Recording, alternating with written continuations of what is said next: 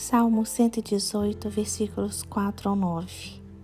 Digam, pois, os que temem o Senhor: Sim, a sua misericórdia dura para sempre. Na angústia, invoquei o Senhor, e o Senhor me ouviu e me pôs a salvo. O Senhor está comigo, não temerei. O que é que alguém pode me fazer? O Senhor está comigo para me ajudar. Por isso, verei a derrota dos meus inimigos. Melhor é buscar refúgio no Senhor do que confiar nos seres humanos. Melhor é buscar refúgio no Senhor do que confiar em príncipes. Irmãos, este é um salmo messiânico. É aquele salmo que relata a vida, a rejeição, o sofrimento ou a vitória de Cristo.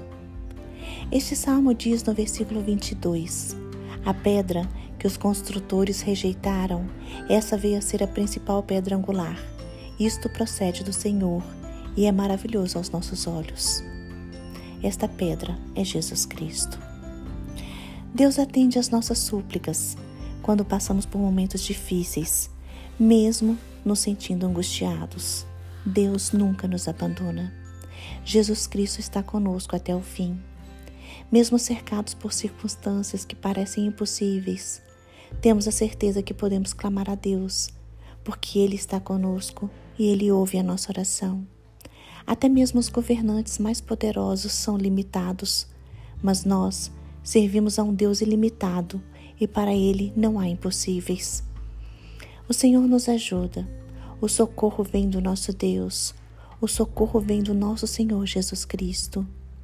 O ânimo vem do Altíssimo, nossa força, nosso consolo vem de Deus, que fez os céus e a terra. Devemos louvar ao Senhor Devemos ter um coração agradecido, porque sabemos que o nosso Deus está, não está alheio às nossas dores. Ele se compadece de nós e nos ampara. Jesus Cristo está representado neste salmo como a pedra rejeitada, mas que é a pedra mais importante de todas. Jesus Cristo pode ter sido rejeitado por muitas pessoas, mas Ele é o nosso amado. Jesus foi morto, rejeitado, mas depois ressuscitou e está sentado à destra do Pai. A cruz, que foi um símbolo da rejeição das pessoas por Jesus Cristo, para nós é um símbolo da nossa redenção. Através da morte e ressurreição de Cristo, fomos redimidos e salvos. Hoje temos, através de Jesus Cristo, livre acesso ao Pai.